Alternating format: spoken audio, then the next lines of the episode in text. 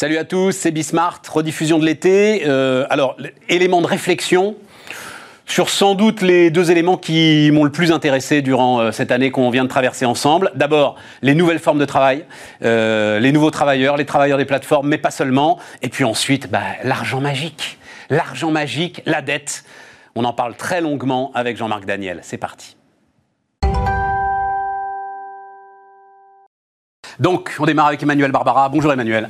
Bonjour. Euh, avocate, spécialiste du droit du travail. Euh, et, et, alors, vous avez écrit euh, la Gazette des juristes. C'est comment s'appelle la publication? Enfin bref, dans une publication. Le club des juristes. Voilà. un papier qui m'a beaucoup intéressé autour de bah, du nouvel univers du travail. Alors, vous l'avez dit comme ça en incise pendant qu'on pendant qu'on s'asseyait tous les deux. Il ne faut pas pourchasser les travailleurs indépendants. Absolument. Pourquoi est-ce que vous dites qu'il ne faut pas pourchasser les travailleurs indépendants, Emmanuel? Parce qu'il ne faudrait pas que sur euh, une fausse approche consistant à, caractériser hâtivement, faussement, euh, de manière générale, l'idée que euh, derrière un travailleur indépendant se cache nécessairement un salarié dévoyé. C'est cette proposition-là qui me dérange. Alors ça peut arriver, hein, je ne dis pas que ça n'arrive pas, mais fondamentalement, on a l'espace pour pour envisager son activité professionnelle sous des modes radicalement différents et, n'est pas, on n'est pas salarié comme on est travailleur indépendant. voilà, c'est tout. Est-ce qu'on peut commencer Non, c'est tout. on a encore 10 bonnes minutes à discuter. Est-ce qu'on peut envisager quand même Il y a une grande dichotomie. Il y a, et on en parlait hier avec Vincent Huguet, il y a en gros tout l'univers des consultants. Je pense qu'il doit y en avoir euh, dans les cabinets d'avocats, euh, euh, l'ensemble de ceux qui s'occupent du design, dans les services digitaux, les codeurs, etc et tout, qui sont sans doute indépendants par choix, ok. Et puis il y a le monde des plateformes. Et là, j'ai beau moi-même défendre euh, ce modèle, euh, m'y intéresser très très près, euh, je suis obligé de reconnaître quand même que l'appellation salarié dévoyé ne manque pas de bon sens. Alors là, c'est pas 10 minutes qu'il nous faut. C'est davantage. Alors, mais, bah, bah, allons-y, on, va essayer d'en faire 15 alors. Non, mais schématiquement, euh, c'est une manière qui consiste à, se représenter le travail, d'ailleurs avec une forme de condescendance, c'est-à-dire chez Malte, l'économie du savoir, des gens qui savent vraiment. Alors, eux, vous voyez, eux, ils ont la maîtrise de leur avenir et eux, ils, savent décider qu'ils seront indépendants, nonobstant tous les inconvénients qui s'attachent également à ce statut, dans le fond, d'indépendant, mais eux, c'est pas grave. Mais oui, Emmanuel, c'est vrai, parce qu'ils ont, ils ont la connaissance et la demande surtout il règne sur la demande. Mais ce choix-là, fondamental, ce choix, il existe aussi ailleurs. Pas, il n'est pas euh, nécessairement euh, euh, celui d'être moins qualifié. En fait, c'est le rapport entre travail moins qualifié ou non qualifié et statut. Et là, pour cela, il y a une sorte d'approche, enfin, on, voudrait céder à l'idée que, dans le fond, ils ne savent tellement pas ce qu'ils veulent, ces pauvres gens, qu'on va leur dire. Eh bien, vous savez, cette espèce d'approche, et, moi, je, enfin, c'est un problème de, enfin, je veux dire, de psychologie comportementale, c'est cette idée qu'on voit le monde en, bicolore. Donc, le travail euh, indépendant subi, il existe, nonobstant son statut, euh, j'allais dire, sa catégorie socio-professionnelle, si je puis me permettre. C'est-à-dire que ce n'est pas lié nécessairement à, euh, à, quel est ton diplôme, et je te dirais si tu peux être travailleur indépendant. Ça, c'est le premier point. Le deuxième point. Attendez, attendez, restons. Euh, euh, mettez de côté le, premier, le deuxième point, restons sur ce premier point. Je suis pas convaincu. Pas du tout, du tout, du tout. C'est-à-dire, vous comprenez bien qu'à un moment, celui qui est effectivement surdiplômé se rend compte qu'il peut beaucoup mieux se valoriser, lui, ce qu'il est, sa propre marque, en faisant jouer l'offre et la demande, parce qu'il est très demandé. Ce qui n'est pas le cas de celui qui est sous-diplômé, Emmanuel. Alors écoutez, si on va par là, celui qui est sous-diplômé, comme vous dites d'abord, euh, est-ce qu'il est nécessairement embauché? Parce que quand même, les plateformes, ça, c'est une sorte de réponse aussi à la non-discrimination à l'embauche. Sauf erreur, on tient sans fin, sans fond des forums pour s'interroger sur de la manière de ne pas discriminer. C'est quand même un point en passant. Oui, mais très important, pas en passant, très important. Je crois. Le deuxième point que je trouve... Attends, non, non, non, si c'est le deuxième point, dans cette même question, je, non, non, j'insiste, je, je, reste sur la même question, je ne vais pas ailleurs. Vas-y. Le deuxième point, c'est que euh, vous êtes en train de partir du principe que, dans le fond, être un salarié salarié et être un indépendant dans les sphères des jobs euh, moins qualifiés, c'est pareil. C'est là le problème. C'est pas pareil. Vous connaissez beaucoup de, salariés qui décident de quand est-ce qu'ils vont bosser, s'ils y vont aujourd'hui ou demain, ou la semaine prochaine, ou euh, chez le, concurrent, ou en même temps, ou on verra. vous en connaissez beaucoup. Moi, je ne connais pas de contrat de travail dans lequel, dans le fond, le fait déclencheur appartient aux salariés. Vous, imaginez, ce matin, je suis libre, je vais chez, je sais pas, chez Peugeot, et cet après-midi, je vais, bah, j'ai un peu de temps, je vais aller chez Renault pour voir. Ça, ça n'existe pas. Mais ça compte beaucoup parce que, vous savez, aujourd'hui, mettre des gens dans des cases avec des plannings euh, dans lesquels vous les, les intégrez dans une routine, bah, ça fatigue tout le monde, y compris cela. Pourquoi est-ce que ça serait l'apanage des gens euh Ça n'existe pas tant que ça, même chez les travailleurs des plateformes. Globalement, ils doivent aller bosser. Euh, c'est pas vrai. Oh, ce n'est pas vrai. Euh, ils doivent aller bosser. je veux dire. un fait, fait. Si vous voulez arracher un SMIC net, net, hein, on va dire, net, voilà, en livrant pour Uber et pour Deliveroo, il faut travailler 10 heures par jour, 5 jours par semaine. Point à la ligne. Voilà. Ça, c'est un fait. Après, on en fait. Vous avez raison euh, en, ce que on peut décider euh, à un moment de lever le pied parce qu'on n'a pas forcément euh, besoin à ce moment-là. Mais c'est quand même une petite illusion de liberté. Oui, mais ça, c'est encore une fois une approche. Je suis, je suis désolé. Il y a quand même nombre de, nombreux euh, sont les, euh, les, les, rapports, les analyses, etc., qui sont faites sur cette population-là. Je mets de côté les VTC, ce qu'on appelle les VTC, parce que eux, c'est une profession. Oui, mais c'est une profession réglementée qui a fait l'objet justement d'une jurisprudence fracassante. mais eux, ils sont réglementés et eux euh, ça, marche, si je puis dire. Très bien. Mais les livreurs, je suis d'accord que c'est effectivement le premier job euh, où il suffit de pédaler et ou euh, tenir une moto. Et donc, on peut se dire que ça, ça n'exige pas, enfin, il n'y a pas les mêmes exigences attachées. Mais il n'empêche que ce, mode opératoire est un mode opératoire qui, convient largement. Enfin, je veux dire, qui convient largement. ils tiennent à cette liberté-là et ils le disent. Ils, et ce sont les livreurs. Oui, oui, oui, je, sais, Alors, qu'est-ce que vous voulez que je vous dise? D'accord, il faut peut-être. Je ne sais pas si c'est vraiment 50 heures par semaine, parce qu'on aime bien forcer le trait eh bien, s'il faut commencer par 50 heures par semaine. Je vous l'assure, faites-moi confiance là-dessus, Emmanuel. Faire autre chose, personne ne fait carrière chez les livreurs, d'accord? C'est-à-dire qu'on n'a pas vu encore des gens qui vont avoir 15 ans de maison, vous voyez, à pédaler sur ce vélo. C'est vraiment une sorte de, de, tremplin. Il faut le voir aussi comme une, chance donnée, euh, en quelque sorte, déjà de se confronter à une activité professionnelle, tant un, deux, bah, d'en tirer un revenu, et tant trois, d'avoir une idée, d'avoir euh, de, projeter cette fameuse formation à laquelle les plateformes que vous citez sont attachées et qui font en sorte de, mettre le pied à l'étrier. Pourquoi est-ce qu'il faut renvoyer les gens C'est une sorte d'assignation. Moi, je, me révolte contre l'idée d'une assignation. D'accord, c'est pas Noël, mais, mais ça n'est pas nécessairement Germinal, et on est passé par Germinal. Non, non, non, et puis surtout la le merveille que nous avons dans l'univers salarié. Le point très très important que vous citiez, c'est ces gars-là n'auraient peut-être été pris nulle part comme salariés parce qu'ils sont pas nés au bon endroit, parce qu'ils n'ont pas le bon nom, parce que tout un tas de choses qu'on connaît par cœur. faut pas abuser de, de cette mais ça existe aussi. C'est déplaisant également. Mais ça existe aussi. Mais ça existe aussi. Tout à fait. Et c'est un camailleux de tout ça. Et, et, on peut pas être en permanence en train de se dire mais si si j'avais pu j'aurais été embauché. Et puis c'est quoi le, la concurrence? Non seulement la concurrence c'est peut-être le travail dit au noir comme on disait dans le temps, mais la concurrence c'est le fait d'être embauché. Mais est-ce que j'aurais été embauché dans le fameux CDI 9h 5h Mais de qui on parle? De quoi on parle? Il y a plus il y, a moins d'un tiers de CDI 9h 5h et c'est certainement pas ces gens-là qui l'emploient. Non, non, et en plus, il y a un point, euh, alors parce que vraiment, je connais bien le truc, en termes de pénibilité, eh ben voilà, ben voilà, non mais en termes de pénibilité, il y, y, a un truc, alors, mais qui me fascine, c'est, il pleut, il commence à pleuvoir et il fait froid, et à un moment, les plateformes vont commencer à monter les prix parce qu'elles ont besoin des livreurs, parce que les mecs sont rentrés, et parce que tout à coup, vous retrouvez là un élément entre le travail, l'offre, etc., qui est parfaitement sain. Voilà. Et, vous avez peut-être remarqué pour qui, parce que moi je veux bien qu'on pleure avec compassion sur le sort de ces gens-là, mais sauf erreur, les consommateurs que nous sommes, le reste du temps, euh, on est derrière le, clavier pour se dire tiens, on se ferait bien un Deliveroo, comme dit la pub. Donc vous avez remarqué que quand il pleut précisément, euh, on vous dit sur la plateforme celle-ci ou toutes les autres, de dire ah désolé, nous n'avons pas de, de, livreurs aux alentours.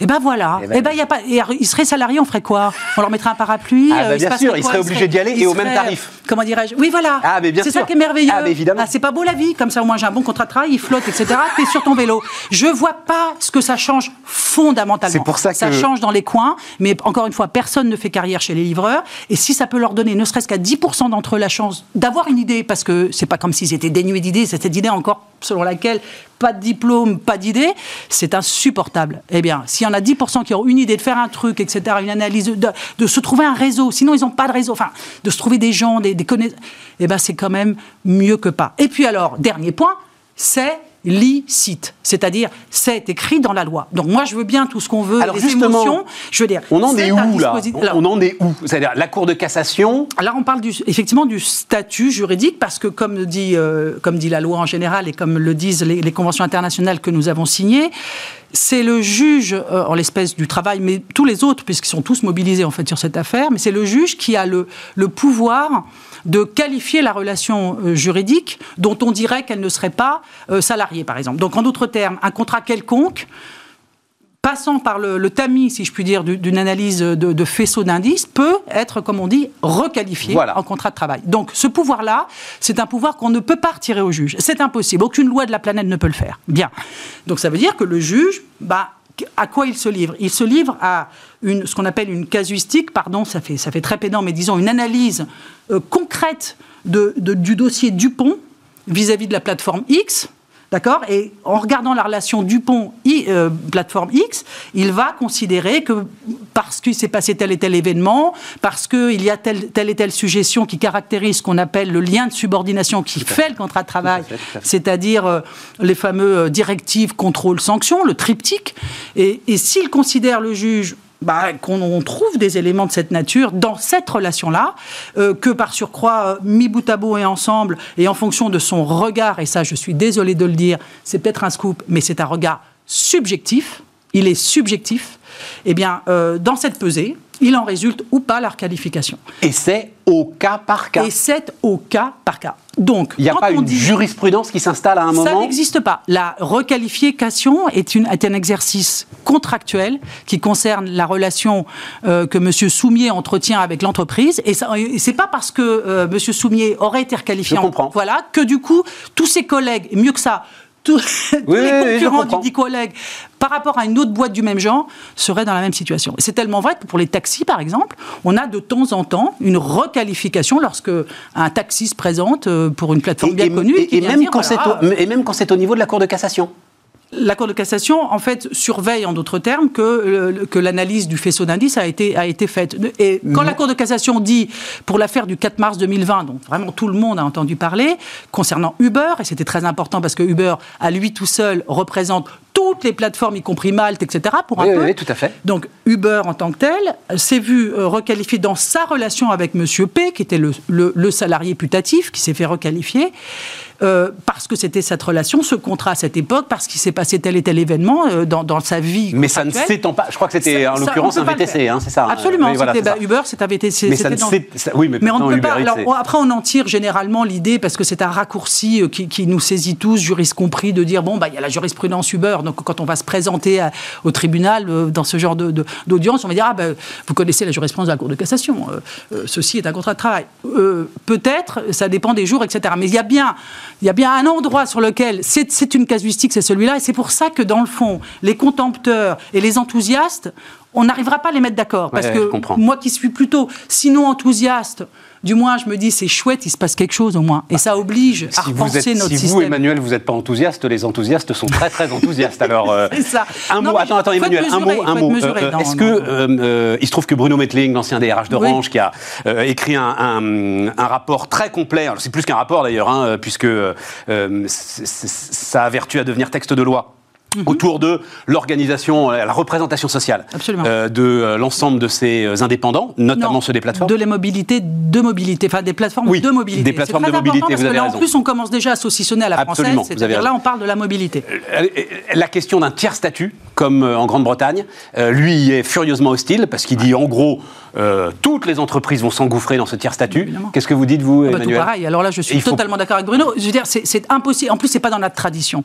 C'est pas dans notre tradition juridique. Les Anglais, ils, ont euh, cette histoire de worker, qui est le statut entre les independent employees. Euh, ce statut, ils l'ont depuis très longtemps. Et figurez-vous qu'en 2017, de mémoire, une, un rapport a été fait sur le thème est-ce qu'il faut conserver le worker en Angleterre? Et donc, Sir, je ne sais plus qui, Parker, je crois, avait écrit tout un rapport très très long pour expliquer les heures et malheurs de ce tiers statut parce que parce qu'il y a deux frontières et que non seul deux frontières, c'est-à-dire que nous on en a une seule, c'est-à-dire entre indépendants et pas indépendants, c'est-à-dire salariés, eux ils en ont deux. Donc ça veut dire qu'il faut arriver à trouver, dans le fond, à quel moment ah, ça bascule. En fait, il n'y a rien de scientifique. Vous savez quoi? C'est une question de regard. Et moi, je crois fondamentalement que c'est une question sociologique, c'est-à-dire plus que sociologique, c'est une question de, de, regard sur le citoyen que vous êtes en tant que travailleur. C'est-à-dire, en France, en France dans, les, dans, pays, dans les pays occidentaux depuis la, Seconde Guerre mondiale, on a réussi à bâtir de manière très efficace un monde économique efficace et, et, et dont le véhicule adéquat était le contrat de travail, pour tous. Même si le contrat de travail n'a pas tout à fait le même sens partout. Passons. Donc le contrat de travail, ça marche. Pourquoi? Usine, top-down, impeccable, ça roule tout droit. On reste stable 37 ans et demi, du, temps béni où on avait la retraite à l'issue de ce truc Et on est royal et on sort de là avec euh, canne à pêche et, et médaille du travail. Magnifique. Ça fait un moment que tout ceci est quelque peu perturbé. Maintenant, euh, c'est clair. Et euh, probablement que l'affaire sanitaire nous, nous, a fait prendre conscience que définitivement nous sommes dans un monde instable et que de tout l'enjeu qu'on a, au-delà de euh, gagner sa vie, pour prendre un terme générique, c'est comment être un vrai citoyen, les uns les autres, peu important dans le fond le statut dans lequel on est. Ce qui compte, c'est qu'on puisse avoir accès aux mêmes possibilités de construire sa vie. Et ça, j'y crois fermement. Pour le moment, le monde a été fait pour les salariés, le, CDiste, pardon. Tout à fait. Parce que l'autre, déjà, il rame, l'atypique. Mais, mais, en tout cas, le, travailleur indépendant, hormis les notables, avocats et autres, c'est pas fait pour. Ce que, voilà. ce que vous nous dites, Emmanuel, c'est qu'il faut plutôt que de pourchasser l'indépendant, il faut aller organiser les bouts de monde et on pense évidemment au crédit bancaire, par exemple. C'est ça. Voilà. Et le logement, l'accès au logement. L'accès au logement. Les bouts de monde qui ne sont pas encore organisés pour ce travail. Absolument. Et ça va venir. On va y arriver. On va y arriver, mais voilà, pour le moment, il faut faut courber les chines et surtout s'interroger. Le, dernier point qui, moi, qui me fascine dans cette histoire dite des plateformes, c'est que euh, en miroir des plateformes dans l'univers du monde du travail mm, rodé autour de, la figure du CDI, on a maintenant euh, sur, voit, on a vu maintenant surgir dans le monde de, l'univers salarié euh, relativement tranquille, si je puis dire, le fameux télétravail, qui est, qui est aussi disruptif en termes d'impact que qu'est la plateforme au monde indépendant. Ben, on en reparlera alors. Je reviendrai pour le télétravail. Emmanuel Barbara a été notre invité sur Bismart. On repart les amis, on repart avec Jean-Marc Daniel, l'économiste Jean-Marc Daniel, le professeur d'économie euh, Jean-Marc Daniel. Bonjour Jean-Marc. Bonjour. Ravi que tu sois là. Euh, Jean-Marc. Ah, on se tutoie, on se connaît. Oui, oui, absolument. Je sais même plus depuis combien de temps. Euh, donc Jean-Marc, il était une fois l'argent magique. Et donc on va discuter ensemble, on va prendre le temps de discuter ensemble sur... alors, sur la dette et sur la dette Covid. C'est-à-dire que euh, moi, je veux qu'on. Mais alors, tu. D'ailleurs, toi-même, dans ton bouquin, tu fais un sort particulier mm. à la dette Covid. Mm. Donc, il y a la discussion à avoir sur la dette, sur. Euh, et, on va en parler ensemble, la façon dont la France est droguée à l'endettement euh, depuis. parce que c'est 74 le premier budget déficitaire, c'est ça Absolument, oui. Oui, absolument. Donc, ça, on, va fêter les 50 ans, quoi. absolument. Parce qu'il n'y a aucune raison que d'ici 2024, on ait un budget en excédent. Ça, ça, non, ça c'est mal, oui. Ça, ça, mal. Et puis la dette Covid. Et là, tu me dis, euh, Jean-Marc, qu'il n'y euh, a pas d'argent magique. Et moi, je continue à penser, après t'avoir lu, que la dette Covid, c'est de l'argent magique et qu'on peut la mettre de côté. Mais commençons par le commencement. Euh, par quel bout est-ce qu'on va, par quel, par quel bout est-ce qu'on va, hum, on va prendre ça? Est-ce qu'on peut prendre ça par la façon dont, les banques centrales ont évolué? C'est-à-dire, je te, je te cite, plus ou moins. Est-ce que je te cite ou est-ce que j'interprète ce que tu dis? J'interprète ce que tu dis.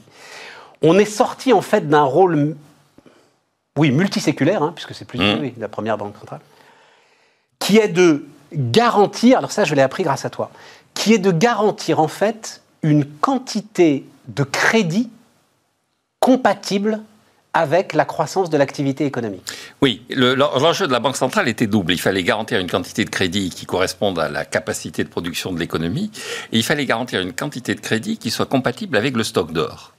Et donc, il y avait deux contraintes qui s'imposaient à la Banque centrale. Le fait qu'elle était le gestionnaire de l'or, qui était la monnaie ultime, qui était la monnaie de référence depuis, alors là, vraiment de façon multiséculaire. Et puis le fait qu'il fallait qu'elle évite qu'il y ait de l'inflation, c'est-à-dire qu'il y ait une distorsion, un gap inflationniste entre ce que euh, l'économie pouvait produire grâce aux investissements permis par le crédit et la réalité du pouvoir d'achat qui était distribué. Parce que, alors, et d'ailleurs, tu fais bien de l'écrire parce que c'est une notion. Alors, franchement, hein, le euh, euh, petit bouquin, c'est, ça se lit avec un immense bonheur. Ça doit faire quoi 160 pages Oui, oui, absolument. Euh, voilà, t'as pas dû mettre très longtemps à l'écrire. Euh, Trois semaines. bon, voilà. Et donc, vous apprenez. Et alors, notamment, j'avais pas percuté sur cette histoire, mais évidemment. Donc, une banque, quand elle fait crédit, crée de la monnaie. On est d'accord. Mais quand elle force, en fait, euh, celui qui a emprunté cet argent à rembourser et à rembourser vite, en fait, elle crée elle-même une forme d'effet de récession, c'est ça euh, Absolument. À chaque eh fois qu'on rembourse, on détruit de la monnaie. C'est-à-dire, quand on prête, on crée de la monnaie. Quand on rembourse, on détruit de la monnaie. Et donc, le rôle d'une banque, alors de, non pas de la banque centrale, mais d'une banque qui est la, banque commerciale, qui est la banque qui est vis-à-vis des, des, entrepreneurs, des ménages et tout ça, c'est en permanence de créer un flux de crédit de façon à ce que cette dynamique ne débouche pas sur une contraction brutale de la quantité de monnaie et donc de la déflation. Et la banque centrale est là très utile parce qu'elle rassure, on dit en dernier ressort, quand même les banques commerciales en leur disant si si allez-y vous pouvez y aller de toute façon je serai là si jamais ça dérape. Alors elle leur dit vous pouvez y aller si jamais ça dérape je suis là notamment sur l'État. Parce que vous pouvez, si jamais il y a un problème qui est un problème de ralentissement, effectivement, des emprunts, qui sont liés au fait qu'il y a moins d'entrepreneurs, il y a moins de projets, l'État, lui, il est capable d'emprunter sur la base de projets qui ne sont pas forcément d'une rentabilité immédiate. Et donc, euh, la Banque centrale est là pour dire aux, euh, aux banques commerciales, soyez sûrs d'une chose, c'est que l'État ne fera plus banqueroute. L'État n'annulera plus sa dette. Si jamais vous avez le moindre doute sur l'avenir de la dette publique, vous pouvez me la rapporter. Et donc, la Banque centrale n'achète pas en direct la dette publique, mais la Banque centrale garantit aux banques qu'elle pourra euh, la racheter. Garantit l'État, lui donne du temps. Absolument. La Banque centrale donne du temps à l'État. Absolument. En disant, tu peux investir, euh, euh, je serai là. Et en quoi alors est-ce que son rôle a évolué depuis quand? Depuis 2008 en gros euh, Alors son rôle a évolué depuis 2008 parce que euh, avant 2008, grosso modo, on disait euh, il faut que l'État euh, utilise cette possibilité de faire du déficit. Il peut aller jusqu'à 3%, mais il faut qu'il reste dans les clous de ces 3%. Et en 2008... Ils ne sont pas artificiels donc ces 3%. Alors, Tout le monde dit qu'ils sont artificiels. Alors, Ça a été écrit sur un coin de table. Oui, oui. Alors ils sont, au départ, ils sont relativement artificiels. Et puis ensuite, on a réfléchi, lorsqu'on est passé du traité de Maastricht, qui est le traité qui permet de rentrer dans l'Union économique et monétaire, au pacte de stabilité croissance. Et là, de nouveau, les 3% sont remis en selle, mais entre Maastricht et le pacte de stabilité et de croissance, on a réfléchi. On s'est dit, est-ce que ces 3%, c'est véritablement totalement artificiel, ou est-ce qu'ils ont une forme de légitimité à la fois historique et théorique? Et on s'est dit, ils sont à la fois assez légitimes sur le plan historique, et sur le plan théorique, ils sont en conformité avec les 60%. Donc on peut avoir les 3%. 60%, c'est le niveau d'endettement. C'est le niveau d'intérieur brut. Donc les, deux chiffres sont en cohérence théorique, et à partir de ce moment-là, on peut les sceller dans le pacte de stabilité et de croissance. Et la phase d'après, c'est le traité, le TSCG, le dernier traité qui a été adopté après la crise grecque, qui consiste à dire, en fait, il faut appréhender la réalité d'un déficit en fonction de la situation de l'économie dans le cycle économique. Il y a des moments où il est normal de faire du déficit, et il faut que la Banque centrale dise aux banques, allez-y, vous pouvez financer l'État, parce que ce déficit-là, on considère qu'il est légitime parce qu'il correspond à la réalité économique que nous traversons. Et puis il y a en revanche un déficit qui, lui, n'est pas légitime. Et donc ce déficit, euh, c'est le déficit conjoncturel qui est légitime quand la situation va mal, mais le déficit de long terme, permanent, qui, qui s'incruste dans l'activité la, dans économique, celui-là, il faut le réduire. Donc la dette Covid est parfaitement légitime ah, Au regard du traité, elle est totalement légitime. Et au regard de la pensée de Jean-Marc Daniel ah, Au regard du pensée de Jean-Marc Daniel, elle est légitime. Ce qui est véritablement en jeu, c'est la dette précédente. C'est Oublie la dette précédente. Non, non, non, non, parce que l'argent magique, c'est la dette Covid. L'argent magique, c'est l'idée, quoi qu'il en coûte, on peut. Donc, je, je, peux considérer effectivement que la bonne réponse a été faite sous forme de dette, mais que maintenant, il faut apurer les comptes. C'est-à-dire de considérer qu'une fois qu'on a créer cet argent magique et il n'y aura pas de conséquences si on en reste là, je dis méfiance. Grosso modo, euh, vous avez sur les, les, les contractions d'activité économique liées au confinement, l'État en a assumé 80% avec cet argent magique qu'il a donné aux, ménages et aux, entreprises. Et donc, en fait, les entreprises, elles en ont assumé 20% et les ménages, zéro. Je dis, vous pouvez pas dire à un peuple qu'on a contracté son activité économique pendant un an de 10% et que son revenu est resté le même. Quelque part, il va y avoir des conséquences non. Quelque part, il y a non, un, tu pourquoi. Parce que cette dette, elle, est elle a déjà disparu. Donc ça, il faut vraiment l'expliquer, parce que le débat va forcément revenir. Hmm. Cette dette, donc, elle est aujourd'hui dans les coffres de la Banque centrale. Oui. Et les intérêts que les États pourraient avoir, alors elle est à taux négatif pour euh, hmm. une grande partie d'entre elles, donc de toute façon il n'y a pas d'intérêt, mais même s'il devait y avoir à un moment des intérêts, parce que cette dette va rouler, hmm sans doute pendant des décennies. Mhm. Tiens, j'ai appris ça d'ailleurs, pardon, hein, je vais sauter du coq à l'âne, mais c'est la vie. J'ai appris ça, jamais, dans aucune loi de finances, il n'y a quelque part remboursement du principal. Jamais. Jamais. Non, non, c'est un principe qui a été adopté d'ailleurs euh, un peu bizarrement au début du 19e siècle, et, dans aucune loi de finances, il y a une somme inscrite pour rembourser le principal. Donc par exemple, les Allemands, parce que les Allemands ont, récemment remboursé une partie euh, du principal de leur dette. Euh, bon, bah, voilà, ils le font vraiment de manière, alors pour le coup, conjoncturelle. oui, alors ils dégagent des excédents. Ils dégagent des excédents, qu'ils n'attendaient pas. Qu'ils n'attendaient pas. Et donc au moment où un emprunt arrive à échéance, alors que nous on le renouvelle immédiatement, mais ils ne renouvellent pas cet emprunt qui arrive à échéance. Je reviens sur cette banque centrale. Mmh. Cette dette, elle est maintenant dans les coffres, cette dette Absolument. dans les coffres de la banque centrale. Et les intérêts et la Banque centrale reverse l'ensemble de ce qu'elle gagne aux États qui constituent l'euro. Absolument. Donc tous les intérêts que l'État français va verser à la Banque centrale au titre de cette dette Covid vont être restitués par la Banque centrale à l'État français. Complètement.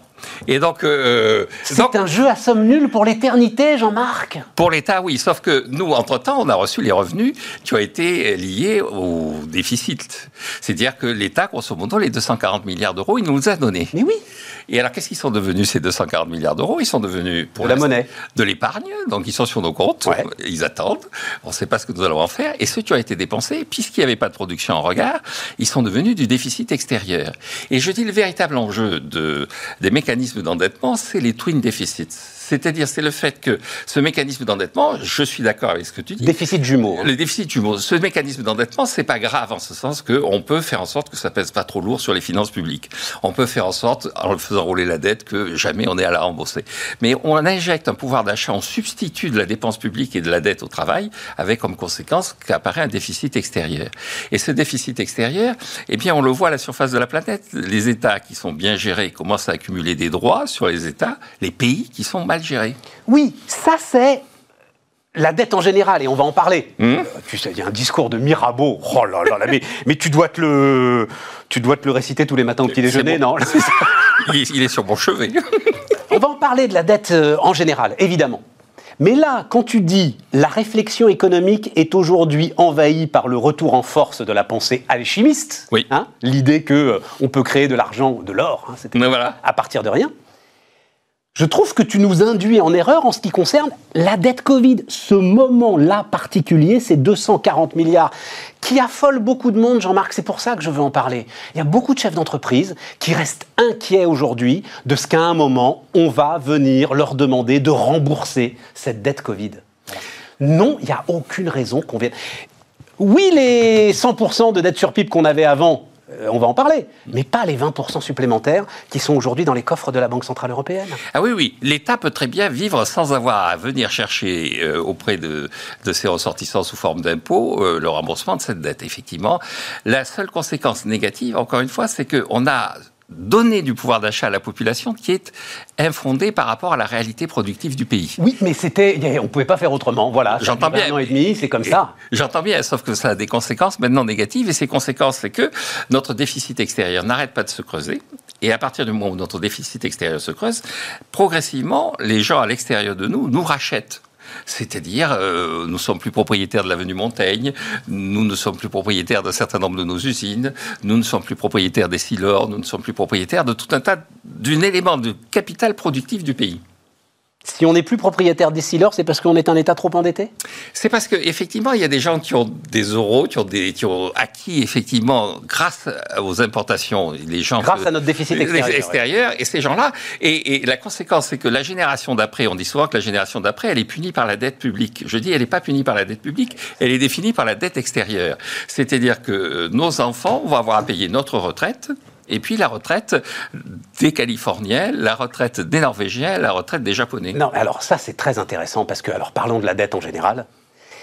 Ces, fameuses idées euh, ne pèsent pas sur les générations futures. C'est vrai hmm. que j'avais déjà assez entendu ça. Arrêtez de dire que ça pèse sur les générations futures. Ça ne pèse pas sur les générations futures. Non. La dette publique en tant que telle, non. Mais la dette extérieure, oui. Oui, mais la dette publique. Dis-moi ça, Jean-Marc. Alors, la dette publique, et ça fait très longtemps qu'on le sait, je cite euh, nommé Jean-François Melon, absolument. qui est... Euh, bien nommé. Euh, voilà, absolument. Je le cite d'autant plus volontiers qu'il a été très longtemps au Parlement de Bordeaux, donc moi, dès qu'on dit Bordeaux, paf, je suis au Tant que c'est pas celui de Cavaillon, tout va bien. voilà, c'est le Melon, mais de Bordeaux. En tout cas, c'est un personnage. Et donc, il explique bien que, en fait, par la dette publique, le pays se prête à lui-même. C'est-à-dire que il explique que, effectivement, dans la génération d'après, après, il y a ceux qui vont être obligés de payer les impôts pour payer les intérêts sur la dette, pas le remboursement, puisqu'on l'a dit, euh, déjà au XVIIIe siècle, c'était le cas, mais ça a été formalisé au XIXe siècle, le remboursement n'est pas inscrit dans les écritures comptables de l'État. Donc, on verse ses intérêts. Sauf que les intérêts, on les verse à quelqu'un. Ils tombent pas comme ça, on les balance pas en l'air. Donc ils tombent dans la poche de quelqu'un. Et ce quelqu'un, il est dans la même génération que celui qui a versé. Voilà. Et donc, euh, c'est pas la génération qui est punie. Et ça, c'est alors c'est là où j'ai trouvé un argument incroyable contre les gauchistes. Et je t'en remercie, Jean-Marc. Ah, ça, c'est une bonne nouvelle. Mais voilà, ce qui reste quand même l'essentiel de ce pourquoi tu écris. Hein. Exactement. voilà, on va pas se le cacher. C'est qu'en fait, la digotomie, c'est pas entre générations, c'est entre la rente et le travail. Exactement. Le travail paye les intérêts de la dette au rentier. Exactement. Et donc la gauche devrait être furieusement contre l'endettement.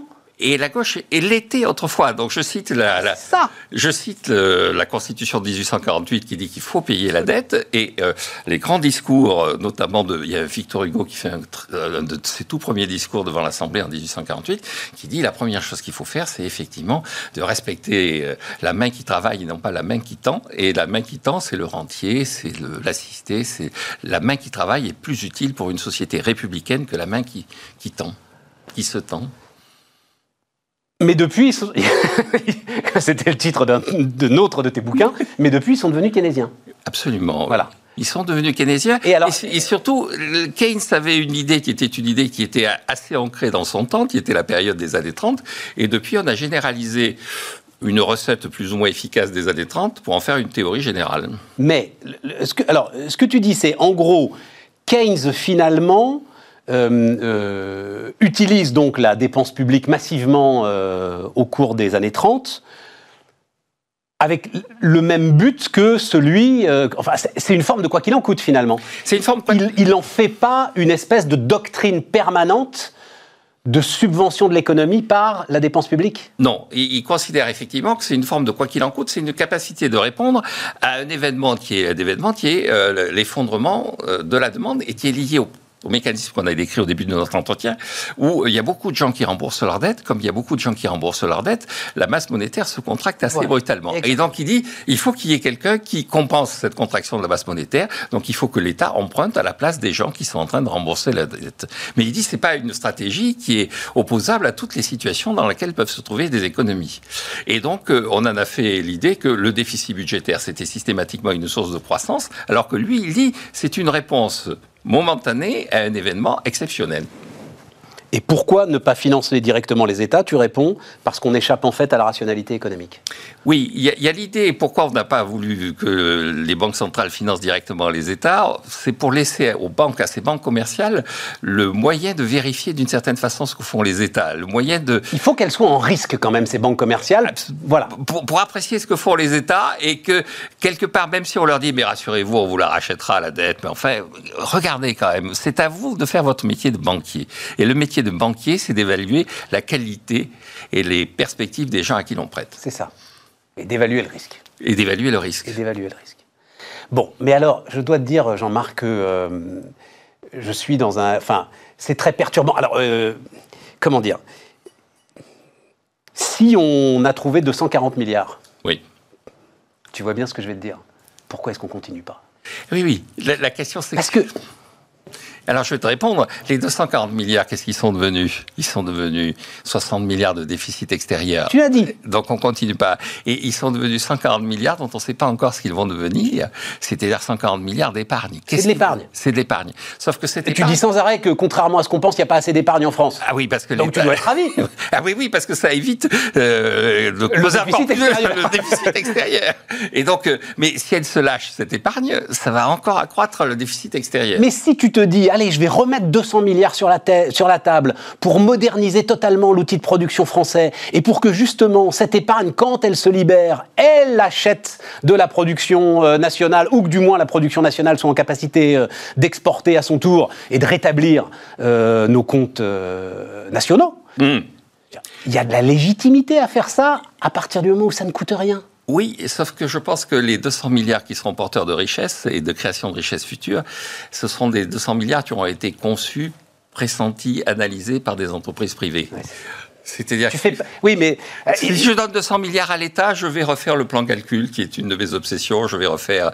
On nous fait avec l'hydrogène le coup qu'on nous a fait avec la machine-outil dans les années 80 et avec le plan calcul dans les années 60. Tu crois pas plus à l'hydrogène que... Ah, je pense que si l'hydrogène apparaîtra, s'il y a des entreprises privées qui regardent ça, qui font un calcul et qui se disent, mon Dieu, c'est rentable. Parce que dans le plan calcul, la matière était rentable. L'informatique, le moins qu'on puisse dire, c'était l'avenir. La façon dont ça s'est terminé avec le plan calcul, ça a été un fiasco complet. Jean-Marc, euh, je m'étais amusé. Euh, alors, je ne sais pas si c'est vrai d'ailleurs. J'ai vu ça quelque part d'un conseiller de Gerald Ford, on est en 75, qui débarque dans son bureau avec une ébauche de carte à puce, ébauche de Minitel euh, et quelque chose qui doit ressembler au TGV ou je sais pas quoi, en lui disant regardez, on est en train de perdre la, bataille de l'innovation. C'est vrai que 1980, je voyais ça euh, pendant que euh, notre Premier ministre inaugurait le train de nuit Paris-Nice. Et, je disais, 1980, c'est quand même la carte à puce, là, elle est là. Le Minitel, il est là. Il avance sur son temps. Le TGV, mm. programme nucléaire, marche à plein, etc. Mm. Tout ça, c'est des programmes publics ou parapublics, euh, Jean-Marc Oui, sauf que quand on regarde ça, le Minitel, comme on a dit, au bout d'un moment, tout le monde nous l'envie, mais personne ne nous l'achète. Le TGV, c'est un gouffre. Et donc, la question. Oui, mais parce que, parce que ça a été mal utilisé après. Mais au départ, tu te retrouves en 80 avec une France industrielle qui est à la pointe de l'innovation sur des programmes publics. Alors, moi, je fais une différence, comme la plupart des économistes, entre l'invention et l'innovation. Il y a une fascination dans ce pays pour les inventions, c'est-à-dire le progrès technique, les ingénieurs. Je ne vais pas remettre en cause les ingénieurs d'État, par définition, vu ma formation personnelle. Donc, je ne vais pas les remettre en cause. voilà. Je ne vais pas remettre en cause tous ces gens-là, tous mes jeunes et ex-collègues. Mais quand on constate qu'ils ont fait une invention, ça ne veut pas dire pour autant que ça corresponde aux attentes du public.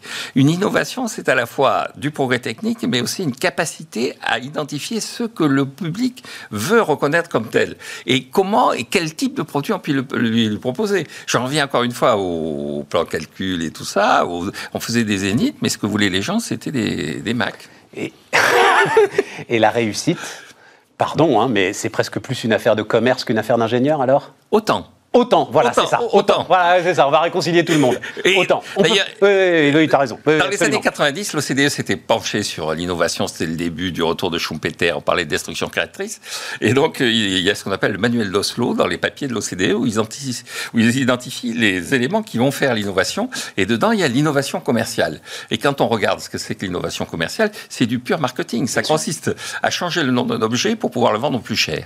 C'est ça l'innovation commerciale. Bien sûr. Mais, mais, elle ne peut pas être appuyée sur rien. Voilà. donc il faut qu'il y ait les inventions, mais l'invention ne suffit pas à faire euh, l'innovation. Jean-Marc, on est donc sur une dette Covid qui peut rester pour l'éternité dans mhm. les livres de la Banque Centrale Européenne. Voilà. Un endettement qui nous coûte de moins en moins cher parce qu'on euh, est sur des taux d'intérêt euh, qui baissent aujourd'hui. Mhm. Et toi-même, hein, tu disais c'est 20% du PIB en 1980, 100% en 2019, 120% maintenant. Mais je crois qu'elle nous coûte je voudrais pas dire de bêtises, j'aurais dû noter le chiffre, mais deux ou trois fois moins cher le service de la dette ah que euh, en, dans, au début des années 2000, quoi, quelque chose comme ça. Quoi. Oui, le hein, pays où c'est le, le, plus spectaculaire, c'est l'Italie, dont euh, que l'on montre du doigt en ce moment. En 1979, au moment du début du SME, la charge de la dette représentait 11% du PIB en Italie, et maintenant elle est à 2,5% du PIB. Donc, Donc qu'est-ce qu'on dit aux gens qui disent euh, Mais continuons, mon Dieu oui, continuons, sauf qu'encore une fois, euh, ça a deux conséquences, à mon avis. Alors, une conséquence européenne, qui est qu'il y a une distorsion entre les pays endettés et les pays frugaux. Et je pense que ça, ça pose un problème politique. On le voit d'ailleurs dans, les sommets européens de plus en plus. Hein. Sur les, les 27 pays de l'Union européenne, il y en a quand même 13 dont l'endettement est en dessous de 60%. 13 en dessous de 60%. Et 7... Ils sont tous au nord? Oui, tous. Tous et 7 au-dessus de 100%. Et les 7, c'est facile. C'est Grèce, Chypre, Italie, France, Espagne, Portugal, Belgique. Le seul pays qui ne soit pas sur les bords de la Méditerranée, à part le Portugal, c'est la Belgique. Et, donc, euh, ils sont tous au sud. Donc, il y a un problème politique. Et le deuxième enjeu, c'est effectivement, concrètement, on vend progressivement, en transformant cette dette publique en dette extérieure, on vend progressivement. On, on crée. On est en train de se ruiner sans s'en rendre compte. Absolument. C'est ça que tu nous dis. Absolument. Et, on crée euh, euh, de ce fait, au niveau mondial, des, pays entiers et des pays qui possèdent la planète et d'autres pays qui sont des pays qui sont dépendants, effectivement, et qui vont être obligés de payer à ces pays-là une partie de leur richesse, de transférer vers ces pays-là une partie de leur richesse pour honorer les engagements pris au titre de la dette extérieure. Et c'est pour ça, par exemple, parce qu'on en voit très clairement les premières euh, applications dans notre colère politique nationale récurrente contre les GAFA. Absolument. Et, le sujet, c'est qu'effectivement, euh, les Français ne sont pas actionnaires de ces GAFA. Des, GAFA euh, et, ne peuvent pas profiter de leur croissance. Ne peuvent, voilà, c'est ça. On n'a aucun des gains, en fait, attaché à la croissance de ces nouvelles entreprises incroyables. Exactement. Alors que tout le monde met en avant le cas du Japon. Alors qu'on travaille pour elles. Oui, absolument. Euh, c'est toute cette notion d'attractivité qu'on met en avant, c'est on travaille et puis une partie de ce travail repart vers euh, les vrais propriétaires. Ça. Et on met en avant le cas du Japon en disant, vous voyez bien, ils sont très endettés. Mais 250 ça, oui, oui, oui, oui, Mais, on voit, mais leur enjeu, effectivement, c'est que cette dette, elle est placée, mais pas d'ailleurs auprès des Japonais. On dit aussi que c'est les Japonais qui la détiennent. En fait, c'est beaucoup des fonds. Euh, ce que détiennent les Japonais, eux, c'est l'industrie américaine, l'industrie indonésienne, l'industrie chinoise. Et donc, euh, le revenu des Japonais est garanti par leur placement à l'extérieur. Comment ça, euh, l'industrie américaine, l'industrie indonésienne Parce que les Japonais sont propriétaires de tout ces tas d'entreprises à l'extérieur. Il reste des empires industriels japonais, en fait. Et oui, et, qui sont les détenteurs de beaucoup. Il y, a, une anecdote célèbre que je cite souvent, c'est quand euh, Donald Trump est sur Park Avenue, il voit passer deux voitures allemandes et il dit, écoutez, mais il y en a marre de tous ces gens qui se substituent à nos entreprises automobiles et le conseiller qui est à côté de lui lui dit, vous savez que l'immeuble dans lequel on est appartient aux Japonais. et à ce point-là, Trump dit, bon, s'ils n'ont pas compris en 45, les uns comme les autres, on va repasser le couvert. Mais euh, donc, euh, la puissance maintenant de ces pays qui sont par ailleurs des pays vieillissants, c'est d'avoir acheté le reste du monde. Mais malgré un endettement considérable en ce qui concerne le Japon, c'est ça qui est très. Un endettement public considérable. Un endettement public considérable, beaucoup plus important que le nôtre. Oui, mais. Il est bien placé celui-là.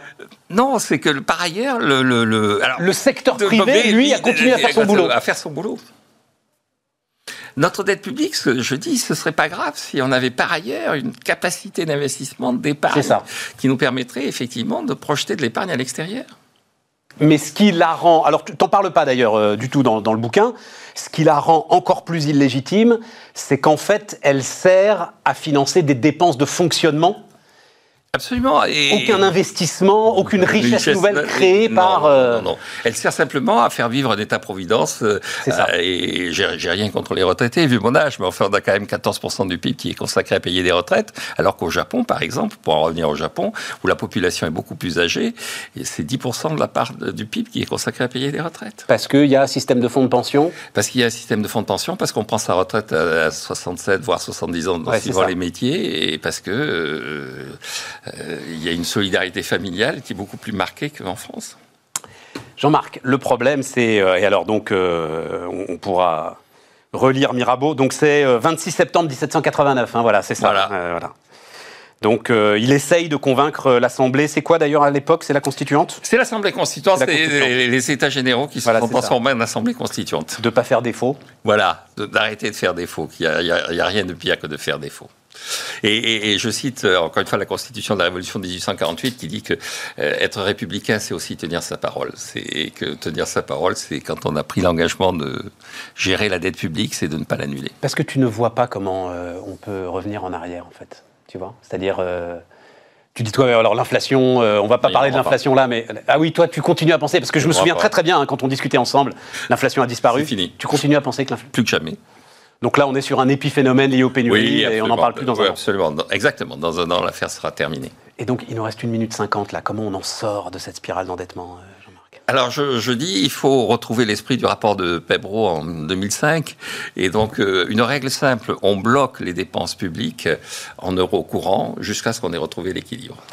Le problème, c'est que ça ne correspond pas au temps politique.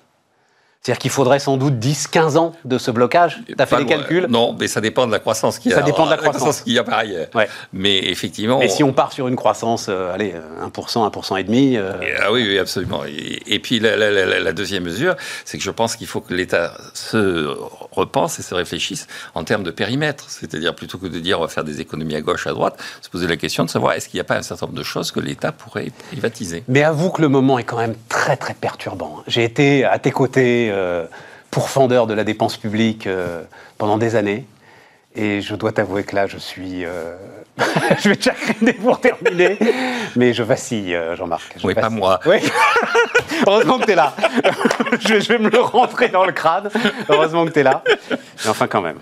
Là, avoue que la situation est complexe. Ah mais là c'est un choc, un choc exogène, c'est un choc très particulier. Je pense qu'il fallait faire les PGE, qu'il fallait effectivement faire de la dette publique, mais il faut en sortir assez vite. La vaccination est là, c'est-à-dire si on, on se vaccine, donc on arrête de dépenser. on arrête de dépenser. Non, mais surtout, on commence à penser à réduire, et réduire les, dépenses publiques. Bon, allez-y, n'hésitez pas. Jean-Marc Daniel, donc, il était une fois l'argent magique, contes et mécontes pour adultes. C'est aux éditions, j'arrive pas à lire. Cherche midi. Le Cherche midi. C'est le, Cherche midi. On repart les amis, on repart avec euh, Raphaël Di Meglio. Salut Raphaël. Salut. On ne doit pas prononcer le G d'ailleurs à mon avis. Absolument, on dit Di Meglio. Di Meglio. Euh, cofondateur de Matera, euh, la révolution des syndics. Alors ben, pourquoi j'ai écrit ça, révolution? Parce que tu as fait un, film. En fait, c'est si il faut bien dire les choses, Raphaël, si tu es là, c'est que j'ai adoré le, film de pub que tu as fait. Alors c'est deux choses. On va parler évidemment des syndics, etc. Mais on, va le voir là, il va passer. Euh, c'est de l'investissement. Matera existe depuis combien de temps aujourd'hui? 2017. 2017. 4 ans chiffre d'affaires, enfin on a une idée de chiffre d'affaires, non, on veut pas donner notre chiffre d'affaires, machin, enfin bon, ça marche bien, ça marche bien, c'est une boîte en croissance, mais enfin c'est pas non plus, j'imagine, euh, des millions d'euros. Enfin, c'est des, millions d'euros. C'est des millions d'euros. Au-dessus de 10 même?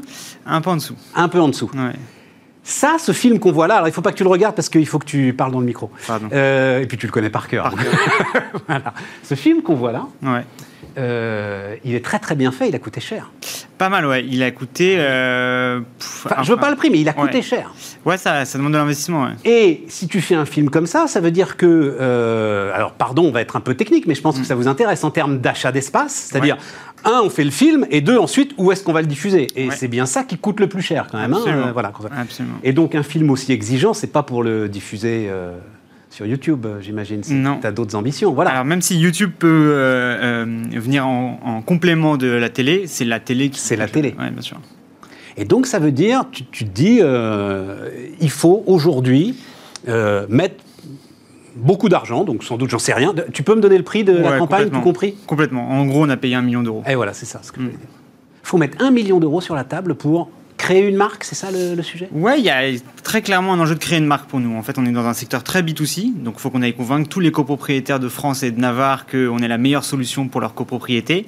Et donc il faut aller euh, voilà, toucher chacun d'entre eux pour qu'ils connaissent Matera et qu'ils votent pour nous en Assemblée Générale. Ouais, voilà, c'est ça. Hmm.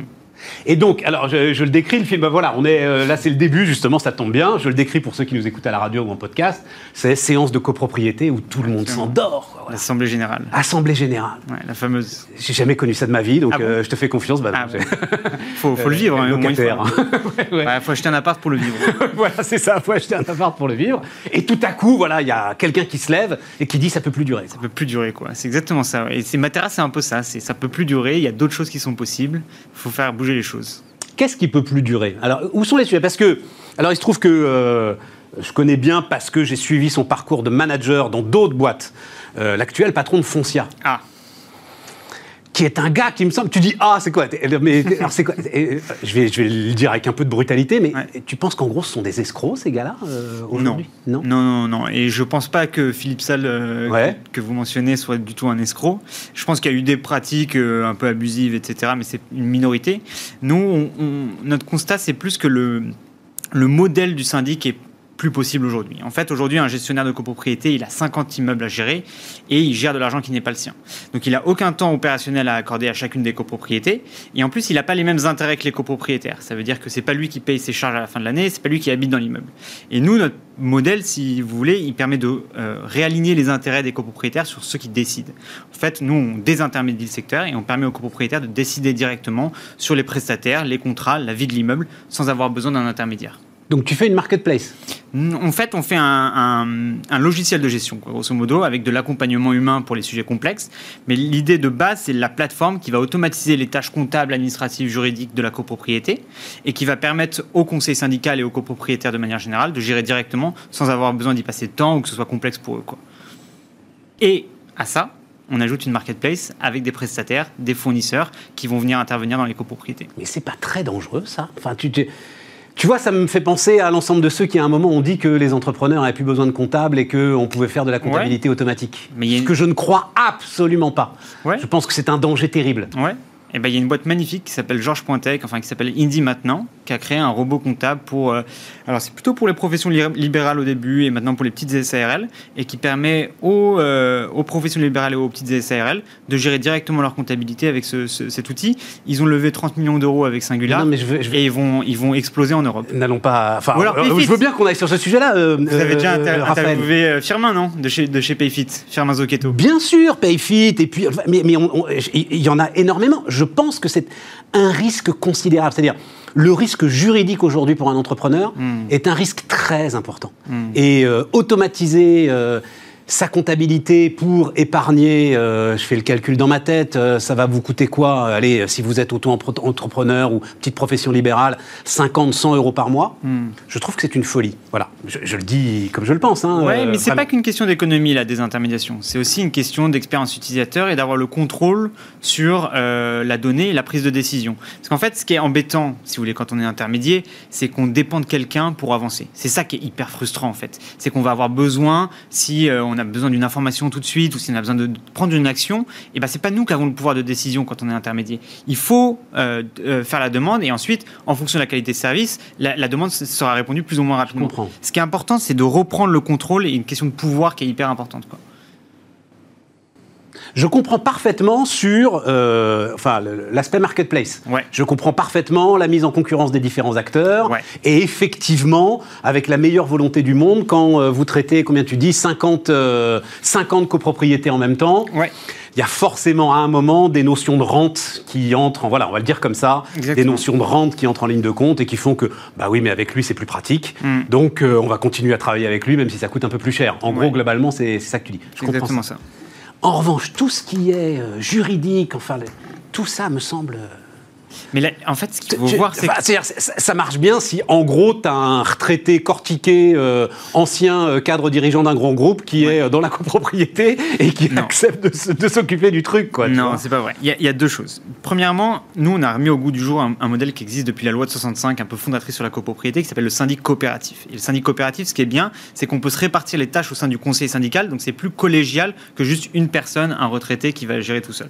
Donc ça, c'est hyper important. Et la deuxième chose, c'est qu'aujourd'hui, avec la technologie qu'on développe et que les outils qu'on peut utiliser, la comptabilité, ça s'automatise. Avec les, API de mouvements bancaires, le fait de pouvoir utiliser Trésor pour devenir une néobanque, etc., la, la technologie permet d'automatiser ces tâches comptables, administratives et juridiques. Oui.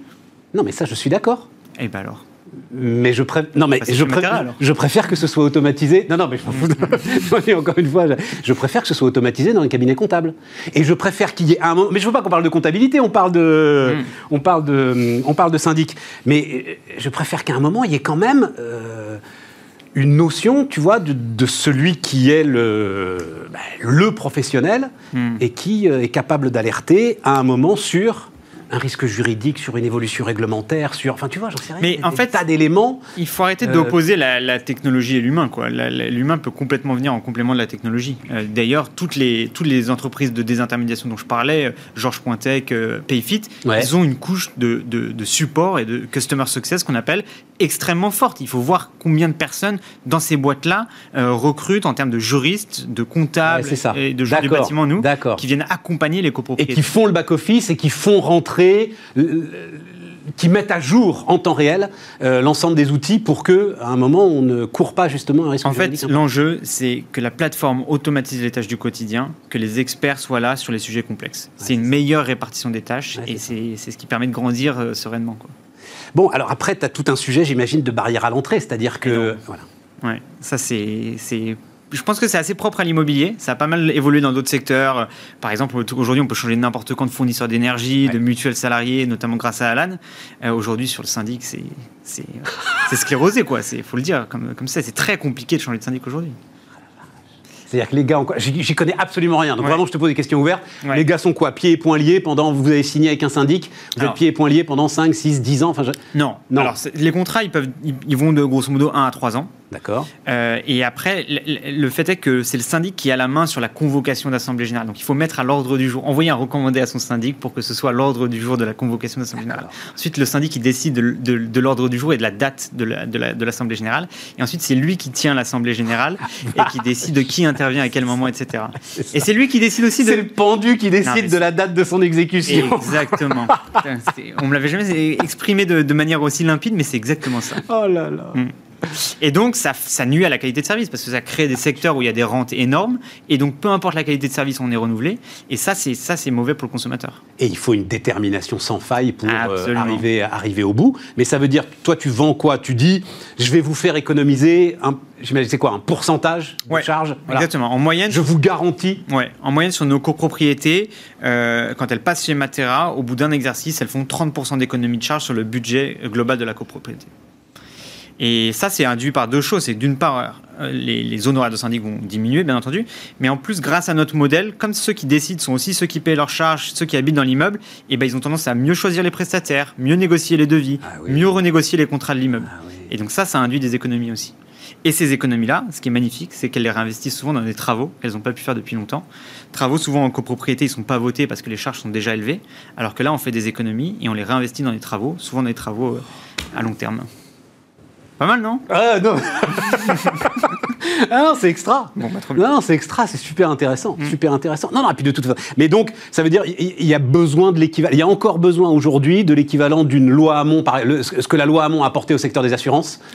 voilà, c'est ça. C'est as besoin. Ah, c'est ton rêve. je me couche la nuit et je rêve de la loi Hamon pour, pour, le syndic. Et, ça, la loi Allure, qui a pourtant euh, mis le boxon absolument partout dans l'immobilier, elle n'a pas touché à. Elle n'a pas impacté autant que ça les syndics. Ils ont été un, un peu impacté, mais pas autant que. Exactement. Mais il faut dire qu'ils ont un pouvoir d'influence assez important. Ça, tu sais, je sais pas. Ah ouais? Bon, on dit ça de tout le monde, le pouvoir d'influence. Tu, tu, enfin, tu vois les professions les unes derrière les autres. Enfin, et regarde, tu l'as cité, regarde Alan. Ouais. Regarde, c'est fort. Regarde le secteur de l'assurance. Ouais. voilà, c'est, c'est, sans doute le plus puissant des pouvoirs d'influence. Ouais tout simplement parce qu'ils ils achètent la dette française, tu vois. Donc, bah, euh, vous avez les gars, ils... bon, et pourtant, tu y arrives, quoi. Ouais. Et bah, c'est peut-être qu'on le fait pas assez bien, mais on va mettre non, plus mais, mais, non, mais non, mais non, mais non, on va mettre plus d'efforts là-dedans. Mais non, non, non, j'adore ça, c'est mm. formidable. Bon, et donc, euh, encore une fois, parce que c'était l'origine euh, qui m'intéresse beaucoup, c'est qu'à un moment, euh, la communication, et la communication bien faite, ouais. le film est vraiment formidable. voilà, C'est gentil. Et il faut dire aussi bravo à l'agence qui nous a accompagnés, qui est l'agence Bell, qui a fait un travail incroyable, avec Solène Madec, qui est. et j'imagine que tu as pris jeune agence pour une jeune entreprise, ouais, en fait, pour casser les codes, etc. Exactement. C'est en fait, comment ça s'est fait? Swile avait fait une campagne avec eux. On avait adoré la campagne. Swile, c'est euh, Ticket Restaurant. Ticket Restaurant. Alors là encore, un gars qui a tout défoncé. Voilà, tout à fait. Une autre industrie avec euh, des, problèmes réglementaires aussi. Euh, du coup, ils ont fait une campagne et on a su que c'était cette agence-là qui les avait accompagnés. Et du coup, on a tellement aimé la campagne qu'on est allé direct avec eux. Quoi. Ça s'appelle Belle, l'agence? Belle, ouais. L'agence qui défonce les rentes? Ah bah, ça ah, on va les plaisir, ça, ouais. Ah, tiens, ouais, ouais, ah on va bah. les inviter. J'ai adoré euh, Raphaël, Raphaël Di Melio. Merci infiniment, cofondateur de Matera, qui était notre invité sur, euh, sur Bismart. Je vous le disais euh, dans le sommaire, je vais me faire un petit plaisir là, et j'espère que ça va vous le faire aussi. Il se trouve, tu pourras regarder ça quand tu seras rentré chez toi ce soir, Raphaël. Serge Trigano, donc de chez Trigano, a sorti un bouquin, c'était à la fin de l'année dernière, qui s'appelle Trigano Loves You. Et, et il était venu nous voir, et c'est une ode aux vacances c'est une ode à la liberté, c'est une ode, enfin c'est extraordinaire. C'est l'histoire du Club Med, mais en fait l'histoire du Club Med, alors nous boomers, on la connaît, vous, vous la connaissez pas, Pas? du tout. Ben oui, mais c'était une époque de liberté quand même. Ah ouais? Incroyable, incroyable. Je ne sais pas si on revivra ça un jour. Donc voilà, on va partager ça avec vous.